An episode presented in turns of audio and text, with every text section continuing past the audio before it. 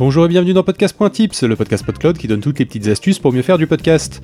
Aujourd'hui, nous allons parler des vacances. Non, on va pas parler de voyage, farniente et morito, mais on va parler des deux périodes de creux du podcast, les fêtes de fin d'année et l'été. Est-ce que ça vaut le coup de publier pendant ces périodes?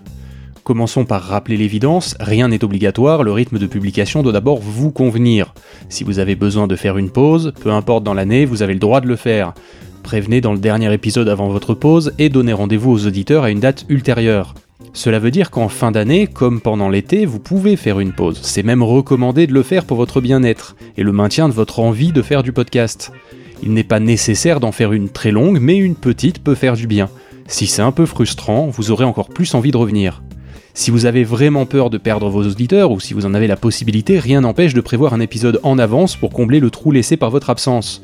Cela peut être l'occasion d'un hors-série tout en prenant garde de ne pas rajouter trop de travail supplémentaire. Maintenant, stratégiquement, est-ce que ça vaut le coup? Les gens écoutent toujours des podcasts sans aller au travail? Forcément un peu moins. La plus grosse chute est pendant les fêtes de fin d'année plutôt familiales et on a peu de temps pour soi et se poser pour écouter un épisode. Il y a donc peu d'intérêt de prévoir des publications à ce moment-là.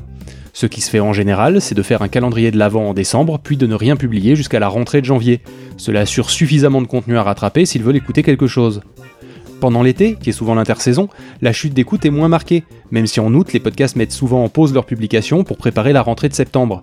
Soyez malin, faites votre pause à un autre moment. Si vous n'avez pas envie de laisser vos auditeurs sans aucun contenu de votre part, vous pouvez là aussi faire des épisodes hors série ou même republier le ou les épisodes les plus marquants de votre saison qui se termine. Pour les auditeurs arrivés en cours de route, ce sera une découverte sympa, pour les autres, un bon moment à revivre. En résumé, cela dépend encore une fois de vous et de votre podcast. L'idéal est bien entendu de ne pas en faire, mais en fin d'année, cela aura peu d'impact. Profitez de votre famille, vous aussi. L'été, si vous le pouvez, proposez du contenu, nouveau ou pas, pour combler l'intersaison. On se retrouve la semaine prochaine pour vous aider à bien titrer vos épisodes.